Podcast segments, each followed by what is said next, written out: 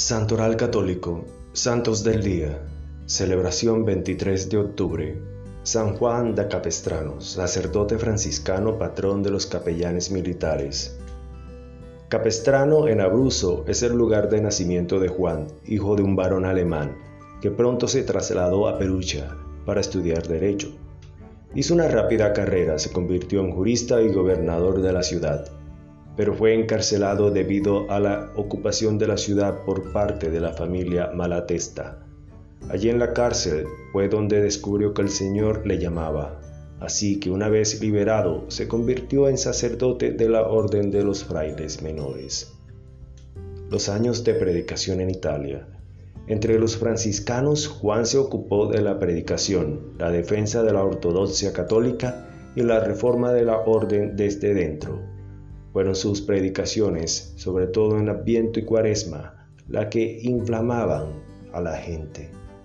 Producían conversiones y renovaban espiritualmente a las personas que lo escuchaban. Durante este periodo, Juan conoció a Bernardino de Siena, también un fraile franciscano, del que se hizo amigo. Bernardino le explicó su particular devoción al nombre de Jesús, condensando en las siglas JHS, es decir, Jesús Salvador de los hombres, y luego será propio Juan, quien defenderá a Bernardino de las acusaciones de herejía. Juan también fue responsable de desenmascarar el fraticismo, o sea, aquella práctica de una secta fundamentalista que pretendía interpretar el Evangelio a la letra y difundía doctrinas heréticas como si fueran integrantes de la regla franciscana. Por esta razón, Juan de Capistrano, apodado la columna de la observancia, ha sido considerado uno de los más grandes reformadores de la orden. Fue también encargado de evangelizar a los avariciosos para buscar frenar la difusa práctica de la usura. El apóstol de la Europa unida. En 1453, la corrompida capital del Imperio Romano de Oriente, Constantinopla, cayó en manos de los turcos. El incontenible avance del Islam y los turcos amenazaban el debilitado mundo cristiano europeo. Para muchos comenzaba a ser una preocupación fuerte y concreta.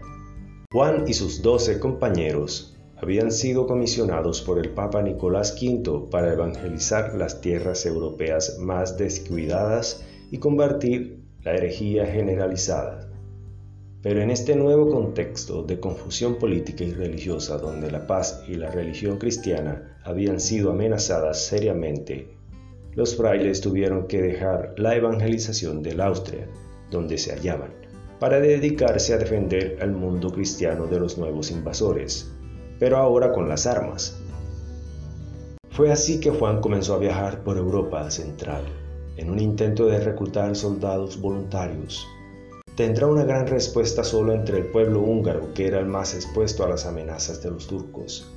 A la cabeza de un ejército de 5.000 hombres, Juan se puso en camino hacia Belgrado con el objetivo de romper el asedio de la ciudad que el capitán Mahoma II les había infligido con su flota fluvial.